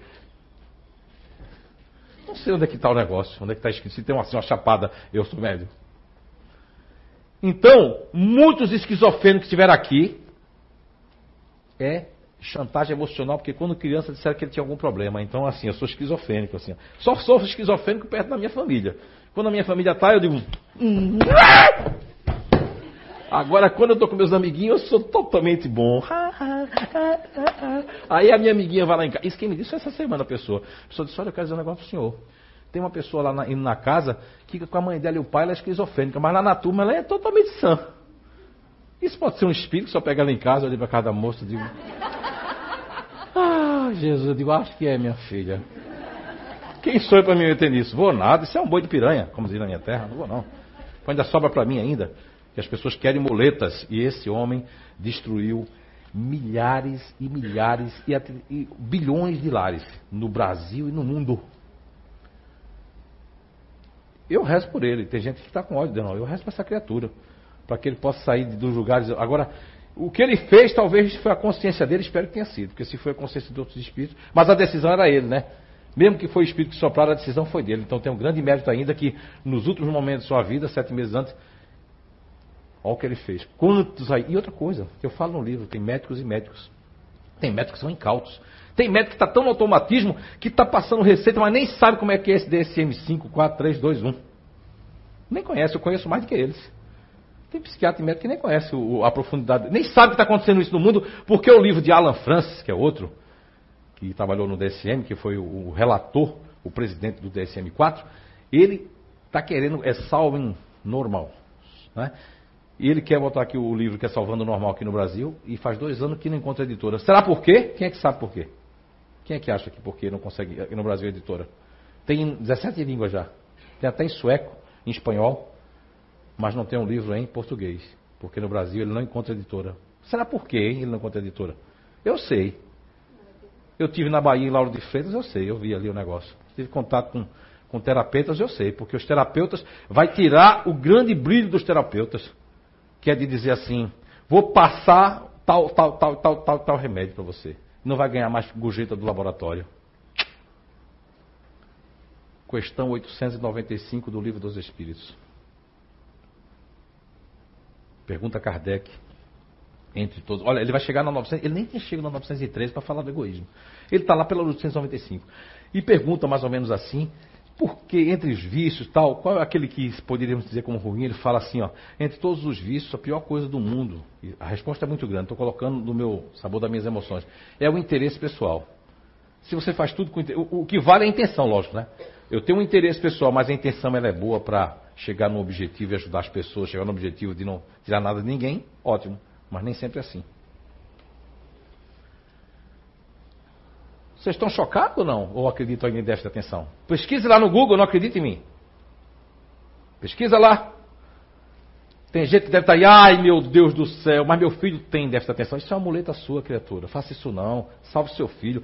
Olha, nessa viagem para Poço de Caldas, nem aqueles livros todos que foi vendido, nem aquele negócio todo que me aplaudiram, não valeu nada como aquele rapaz de 39 anos ou 40 anos, quando chegou assim, pegou minhas duas mãos chorando e disse: O senhor me libertou e libertou meu filho. Quando chegou em casa, eu vou jogar aquela ritalina no lixo. Já valeu minha viagem já. Saí de lá, uma hora da manhã, não dormi, né? Você te cochilou, cheguei aqui, em cima do evento, só entrei na minha casa, tomei banho e fui pro evento, sem dormir. Mas eu estava tão contente com isso que eu dirigia só pensando nisso. Quando eu pensava no rapaz, me dava uma força para dirigir muito grande. Já valeu a minha viagem. E aqui o grupo natural de inteligência dos fazedores, que é no caso delas duas aqui, mas a minha esposa, que tem uma formiga mordendo. Essa bactéria está fazendo o que aqui? Está me irritando. Então, também elas podem ter raiva contida e irritação, que vem do PEN, que é da ira, chamada de pecado capital, que nojo, né? A ira é uma coisa boa. Não é essa ira brasileira, não é outra ira a ira da justiça, como Martinho Lutero, que protestou no castelo de Hindenburg, na Alemanha. Era calvinista, deu um negócio nele assim, eu li a biografia dele toda, disse que ele tinha a mesma coisa que muitos fazedores têm, quando fica assim com muita raiva contida, intestino preso. Enfesado, sabe como é que é enfesado? Aí quando desenfesa, ai. Porque isso faz parte do humor, diz que o intestino preso faz parte do humor da pessoa. E por isso que eu tenho um bom humor, né? Sou igual a Socó. Socó é um pássaro do Nordeste. Ele come o peixe e o peixe vai embora. É verdade, tem um Socó. Me lembrei agora. Minha mulher depois de casa, ela vai dizer, meu Deus, por que tu dá esses exemplos chocantes? Eu digo, porque sai, eu sou muito espontâneo. Tá aqui, ó, já saiu. Mas vamos lá. Esse grupo de inteligência tem maiores níveis de estresse e irritação. Função reencarnatória dele. Da minha mulher, você, você e os outros fazedores que estão assim, né? Lá tudo ali, ó. Já vi uma daqui, tá ali assim é aprender o dever, porque em outras encarnações não aprenderam o dever. É terminar o que começou, porque outra encarnação não terminava. E agora eles têm que terminar. Espera só um pouco que eu terminar. Porque não consegue. Aí uma pessoa que são dos disponíveis quer ser desse grupo. Aí eu digo, ah, eu faço um exercício bom, muito bom. Minha esposa estava com dois pratinhos, a Débora se cortou lá. E você é uma pessoa disponível, né, que quer ser desse grupo. Disponível quando a pessoa se corta, vai lá até chupar o sangue do dedo, né? A minha mulher, a Débora, mãe, me cortei só um instantinho, eu esses dois pratos, mãe já socorre. Isso é caso real. Não é? E aprender responsabilidade. Tem gente que está nessa base, mas ainda não consegue ser responsável, porque é muito forte do homem velho que está lá. Lembra que eu falo do homem velho bastante no Nosfera ali? Eu gosto de escrever espalhado, que eu fiz isso em outras vidas. Você pega esse com aquele, com aquele, junta que você vai entender o que eu estou dizendo. Se não juntar, não entende. Eu vou trazer tudo de mastigado para vocês. Esse aqui foi bem mastigadinho, tá? Como eu estava em Londres, não tinha ninguém para encher meu saco, não tinha ninguém para fazer nada. E aí eu tive uma solidão. Aí, mas não era depressão. A solidão foi bom. Eu peguei e escrevi o livro. Ó, oh, fadiga adrenal. Meus irmãos da homeopatia, eu quero fazer um apelo. Vocês estavam indo tão bem trazendo todos nós para o natural, a fitoterapia que é maravilhosa. Aí vocês se juntam em rádio por aí para escrever que tem fadiga adrenal. Meu Deus, não existe isso. Isso faz parte de um grupo natural. Sei que eles estão achando isso por causa dos pacientes que chegam. Aí, como eles querem resolver por causa da caridade, aí criam também imitando o pessoal, os tubarão grande. Não faça isso não. Vocês vão virar tubarão pequeno, daqui a pouco cresce também. E vão morder as pessoas. Não é? Quando entrar na água da vida que é do sistema Matrix. E aqui eu não vou focar muito, porque no livro tem todos isso aí, que são a, a, cada grupo de comportamento natural, de inteligência, né? Eles têm os neurônios apropriados, né? Que são da dopamina, por exemplo, dá um exemplo aqui dos otimistas, tem mais dopamina do que a gente. Tem muita gente que para ter dopamina, dopamina, tem que comer chocolate. Mas passou a sessão do chocolate? Come chocolate? Passou? Aí vai ficar chocolate, chocolate que chama, né? Porque ficou viciado. Tudo vicia o organismo. Tudo. Condiciona, né? E aqui a, a célula possui memória. Os hábitos, gostos, sentimentos e aptidões são assim formulados e, por fim, armazenados no DNA, como uma memória da personalidade, uma espécie de perfil do indivíduo. Eu explico bem isso no livro. O princípio elementar natural, ele dá também, porque se não fosse assim, não prendia essa questão orgânica pode ver que eu posso provar com todos os nêutrons, ou quem tem um neutro dentro de si um pouco, que vai precisar da parede. Pode ver que vai precisar da parede, o neutro, para se encostar. Isso é uma memória celular. Eu não consigo deixar de ser neutro. Eu consigo usar o meu lado futurista mais forte. Mas eu nunca vou conseguir ficar assim como neutro. Desligado. Quem inventou a yoga, aquela yoga antiga, de ficar assim? Vazio, vazio, vazio, escutando o inaudível. Todos os neutros do mundo. Agora, o futurista disse para mim em Brusque, eu consigo! Discutiu comigo, um cara riquíssimo. Disse que ele foi para Balneário Camboriú foi Itapema, tinha um cara com aquele negócio assim. Aí disse que ele se sentou lá, o cara mandou ele sentar naquela posição, ele sentou, né? Cruzou as pernas, eu não sei fazer. Disseram que o espírito fez isso aqui dia desse comigo, né? Coitado, como é que ele conseguiu cruzar esse negócio aqui? Ele disse que ele fez assim, fez assim, tum! Se tivesse quebrado minhas pernas, eu ia cobrar. Então, aí esse empresário foi lá. Chegou lá, ele cruzou as pernas, aí ele, assim que ele fechou o olho, ele fez assim, ó. Aí o homem fez assim, faça um mantra. Aí ele pegou, começou a fazer o mantra dele. A agenda dele todinha da semana, do mês, não sei o que lá, estou comprando isso ali. Mas só que ele passou do, passou do, do, já foi embora, né? Aí o homem fez assim, ó. Perguntou, disse para ele assim, que mantra profundo. Ele fez assim, muito profundo. Não vai conseguir, porque não nasceu para fazer isso. Porque vai ter ansiedade que vai gerar aquela neuroadrenalina negativa. Como é que é a noradrenalina negativa? É a pessoa não consegue dormir. Meu Deus, que foi? Não, estou com dor de cabeça. Dor de cabeça é porque é muita. A cabeça daqui fica aqui, ó, ligado isso aqui, aí dá dor de cabeça. Aí não passa, porque é preocupação. Se passar, aí eu não relaxo também. Porque entrei no condicionamento vai passar seis meses a um ano fazendo um trabalho para relaxar. Porque tem um condicionamento de Pavlov que eu também trago ali explicando de uma outra forma. O russo Pavlov né? Tocava sirene, lograva saliva nos cães e não tinha mais a comida. Nas 11 horas perto de comer, não é verdade? Assim está a pessoa. Quando ele lembra da fábrica, lembra do escritório, lembra assim, já dá aquele negócio. Ah, será? Aí vai passar. Isso é condicionamento, que para sair não sai logo, porque você condicionou vários, vários anos. O condicionamento para sair ele sai, mas tem que tirar. E tem a memória da célula, né? São as estruturas de cada PEN. Essa memória reflete em suas capacidades aptidões como se relaciona com os outros seres vivos e com o meio. Porque, veja bem, uma pessoa que é fazedora nasceu com aptidão inata de organizar, de se movimentar o dia todo, não quer nem socorrer a pessoa porque tem que terminar o que faz. Uma outra pessoa não vai ter isso na célula, essa memória celular do PEN. Não vai ter. E aqui existem relatos, documentos de pacientes pós-transplantados, é do Paul Pessel, Pessel né? Ele, eu, eu trago um relato lá de umas histórias do menino de 13 anos, tem relatos fantásticos. Eu trago lá no livro, por exemplo, de uma violinista, né? Que nunca gostou de bebida alcoólica, mas recebeu um coração do homem que era cervejeiro, tomava aquele chopp, devia ser de Blumenau, não sei, da Alemanha. E recebeu e a moça de repente começou a ser chopeira, tomar todas as chopp assim. Imagine, isso tem, quer dizer, aí ele no livro dele explica lá que a célula do coração tem uma memória mais forte do que a célula do outro corpo, por causa do sentimento. Lembra da terceira coisa? Lembra do divisor de águas? Conecta mais. Ok? A única crítica que eu tenho para ele e para todos os autores emocionais é que quer que a gente botar tudo na inteligência emocional. E as pessoas saem falando de boca cheia inteligência emocional. E a inteligência ativa que ninguém fala? Dos executores. Na é verdade, fala da inteligência racional, que não se relaciona, fala da inteligência emocional, mas não fala da inteligência ativa, porque fica faltando no mundo, fica o mundo sem um braço.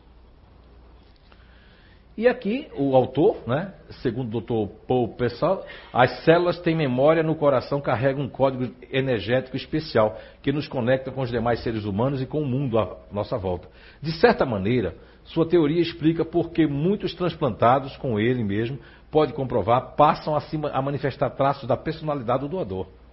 Isso eu achei fantástico, por isso que eu trouxe. Quando eu falo do emocional lá, falo de células do DNA, eu falo também um pouco dele, porque tem uma conexão dele com o que eu estou falando no livro.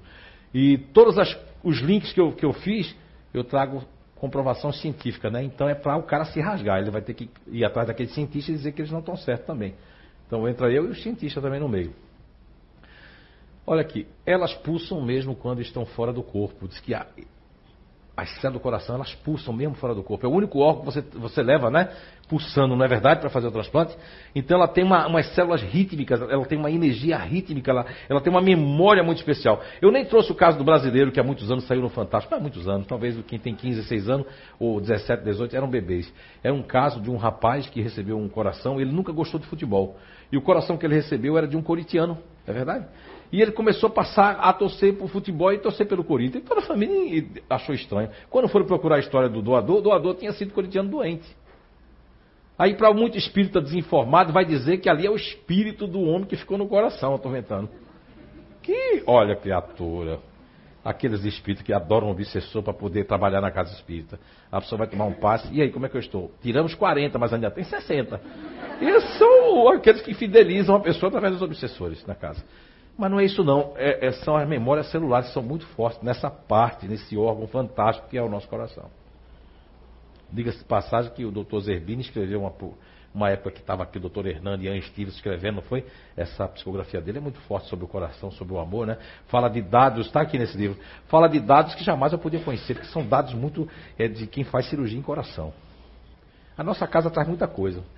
Muita gente, quando chegar no mundo espiritual, Muitas pessoas vão dizer, eu tive lá e não dei bola para esse Zezinho do inferno de nada, de, de bosta nenhuma, e não dei bola para o pessoal porque eu estava preocupado com meus conhecimentos, com minhas coisas. Mas a oportunidade está aí. Olha um pouquinho para nós, porque nós estamos aqui, não queremos ser nada, só queremos passar o conhecimento. Todos nós aqui do Seio, não é verdade? Vamos lá. Porque a gente só vai saber quando desencarnar quem é quem. Ninguém sabe quem é ninguém aqui. A noradrenalina, falei para vocês, ela vai em três grupos. Ah, mas o continuador também tem. O continuador tem que é aquele medo que impulsiona ele de uma ansiedade negativa. E pode travar o continuador. Travar totalmente.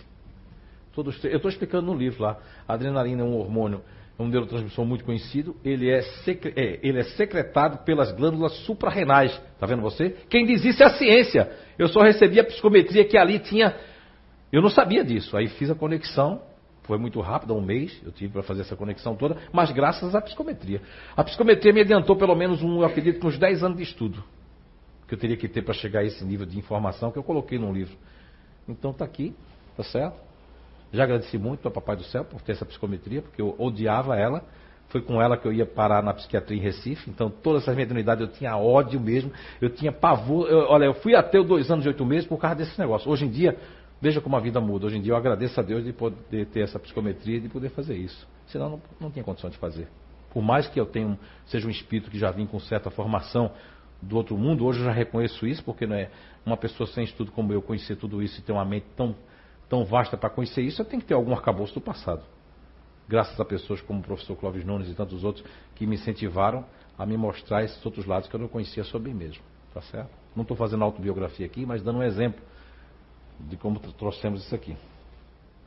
Bem, e aqui, certa feita, uns 12, 13 anos atrás, se a memória não me engana, saiu na televisão em todos os telejornais que uns cientistas tinham descobrido o DNA da aventura, Franco, que é seu, da Jaqueline, da Sabrina Roth, né? De todos os otimistas, do José, né, José? Então eles pegaram só pessoas como vocês, devem ter tirado o sangue, o DNA da aventura, porque eles gostam é de, né? De tudo que for novidade, né? Viver só hoje, nem o amanhã, nem o ontem, não é verdade? Não quer saber do dia amanhã? Se receber 3 trilhões com aquele homem, gasta em uma semana ou não gasta? Não gasta 3 trilhões assim, vai, né? Já compra 20 navios, manda afundar, pronto. É assim que eles fazem, meu irmão, é assim. É, é verdade. Porque se o otimista nascer no Rio ou no Nordeste, aí o negócio pega. Sua sorte é que você já é de Blumenau. Opa, é verdade. Anúncio?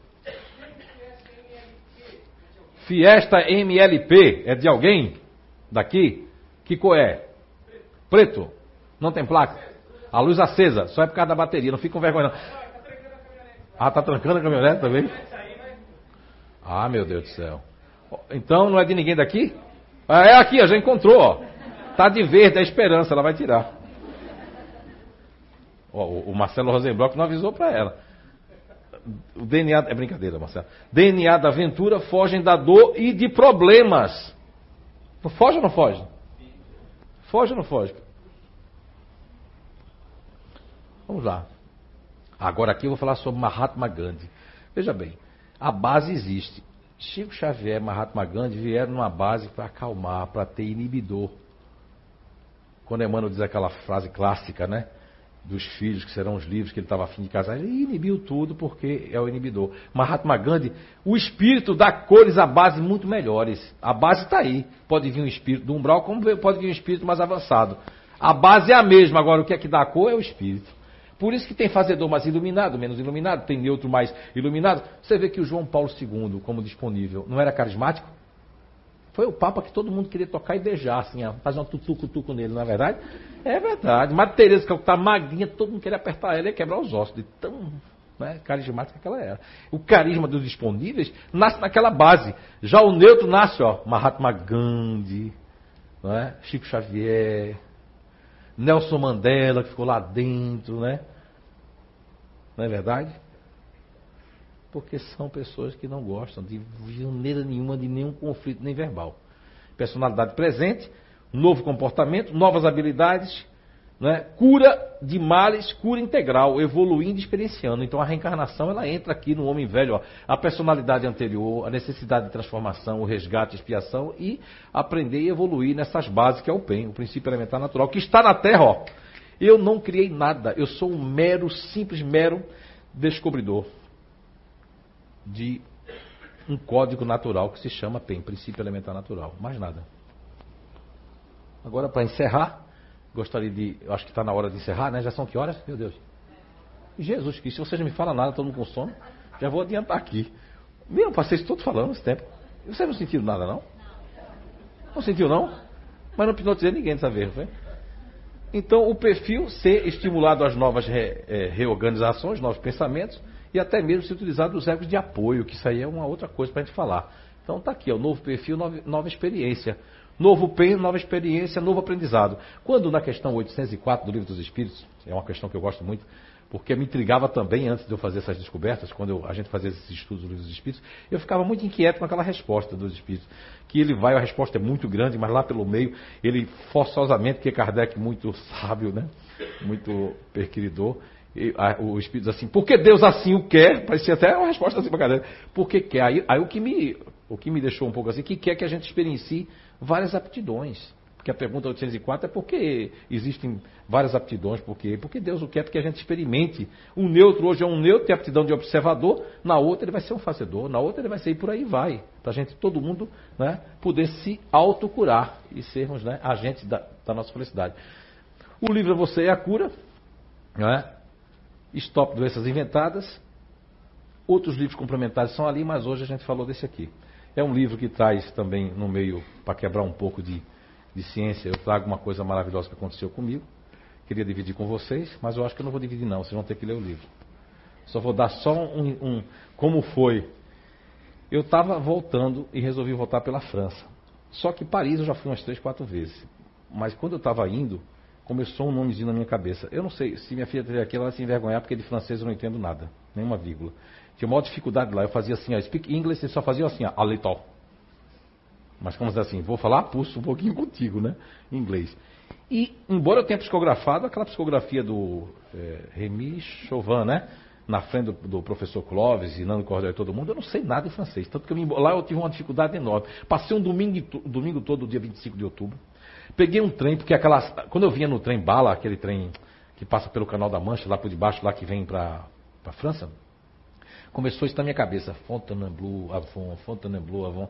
E eu digo, o que será isso, rapaz? Será que é algum código, alguma coisa? E quando cheguei em Paris, eu digo, aproveitar que estava naquela estação, digo, vou procurar isso aí, porque aquilo começou já lá, na, lá em. Eu estava em Londres quando começou isso, o trem estava saindo.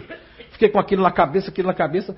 Eu digo, vou escrever do meu jeito que eu estava escutando. Eu escrevi tudo errado, não tem nada a ver. O nome é bem diferente, eu escrevi fonte a Blue Avon, não tem nada a ver. Eu pensei que era Blue de Blumenau, né? Não, não, é Blau, é outro nome lá. E aí eu peguei, fui com tudo, cheguei lá, na estação, uma, foi um sacrifício para comprar aquela passagem tão grande. E dava errado, eu ia e voltava e ninguém sabia, porque ninguém quer falar inglês direito, dizia que era num canto, era na outra. Perdi o trem das 10, peguei o trem, é, peguei, perdi os trem das 10, peguei o trem das 11, igual aquela, aquela música, mas foi verdade, o trem das 11. Cheguei lá, era meio-dia, meu Deus, só tinha mesmo uma foto que eu tinha pego pela internet, fazendo a minha mulher pegar lá. Ela disse, mas diz o nome. Eu digo, eu não sei o nome. Mandava para ela o nome, para ela procurar com a Débora na internet, que a minha 3G lá não tinha coisa, não tinha nada. O David tinha colocado na internet daqui, fajuta, coitado, já com dois minutos, se alguém se viesse qualquer coisa do zap, já ia embora o negócio. E aí eu fiz uma oração, digo, meu Deus, o que, é que eu faço aqui? Eu digo, vou descer. Eu mostrei para um homem o nome lá, Priori, não sei o que. Ele fez aqui, dessa essa escada aqui. Eu não sei. Quando eu vou descer a escada, parei no homem. Qual é a possibilidade de acontecer isso? Cheguei no homem assim, disse assim, uh, speak English. Ele disse, yes, yes, speak English. Eu digo, aí eu, ele perguntou, que língua você fala? Eu digo, eu digo, falo português, né? Eu disse inglês. Ele fez, eu sou português. Meus pais são portugueses, nasci aqui. O que, é que você está querendo? Mas ele tinha um pouco de retardamento, ele.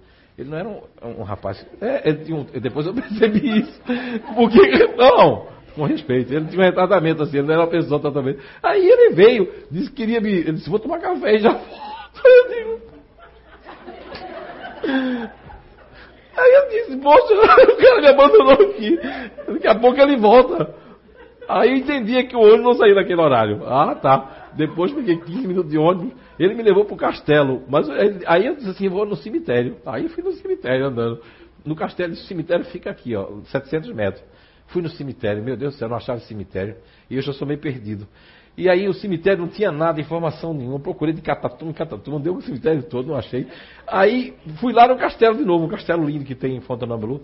Chegou lá no castelo, aqueles cocheiros que fazem aqueles passeios, né, com aquelas coisas de, de francês.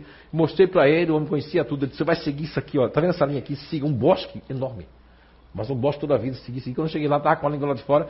Aí eu subi uma coisa assim, aí não aguentava mais. Vi uma mulher sentada, aí eu Speak English, ela, a little. Aí eu expliquei, ela não falava inglês. Aí eu mostrei a foto, aquelas Good F, Catarina Desfield, que eu vi, não tinha nada, ela não conhecia ninguém. Mas o Priori, ela disse, ah, Priori, Priori, Priori. Aí ela disse, stop, stop, para ficar quieto. Meu Deus, o que aconteceu? Daqui a pouco chega um carro. Um francês, bem pretão, assim, bonitão, dirigindo. Um na frente, um senhor. Ela entrou aqui, disse, entra aqui. Eu entrei. Eu digo, eu digo cara, se quiser me sequestrar, vamos me sequestrar. Eu digo, entrei. E ela meio assim, autoritária. E aí? Aí depois, falando em francês lá, que eu não entendo nada, aí o cara começou a falar italiano, o senhor da frente, dizendo assim, e eu sou italiana, e a pare italiana. Aí eu me lembrava das brincadeiras do meu sogro, que se viu um pouquinho, eu digo, olha, dei uma italianada com ele ali, né? E disse para ele mais ou menos o que eu queria, ele disse, aí ela disse, ah, já, aí o outro disse que já sabia. Me deixaram aqui, fizeram aqui, é aqui. Eu digo, graça, graça, né? Merci beaucoup, e fui-me embora. Chegou lá encontrei o negócio. Rapaz, olha aí. Fui falar com uma pessoa lá, tinha um negócio que construíram um negócio de velhinhos lá, um departamento. Perguntei a mulher que estava lá da cozinha, ela me disse onde era. Quando chegou lá, o portão fechado desse local, fiz a volta, tudo fechado, voltei desanimado. Quando eu volto para cá, o portão não estava aberto. Entrei. Mas aí deixei o portão encostado, e vai que alguém fecha, eu fico preso. E aí comecei a fazer volta ali, daqui a pouco eu tive tanta psicometria, gente, eram umas vozes assim, mas eu queria tirar foto também. E apareceu uma pessoa do nada e tirou foto. Agora não sei se essa pessoa é morta ou viva, né? Esse detalhe eu vou contar que está tudo no livro. Então, para encerrar, eu gostaria de dizer para vocês uma frase. Você é a cura. Muita paz e que o Papai te abençoe a todos nós. Obrigado. Obrigado.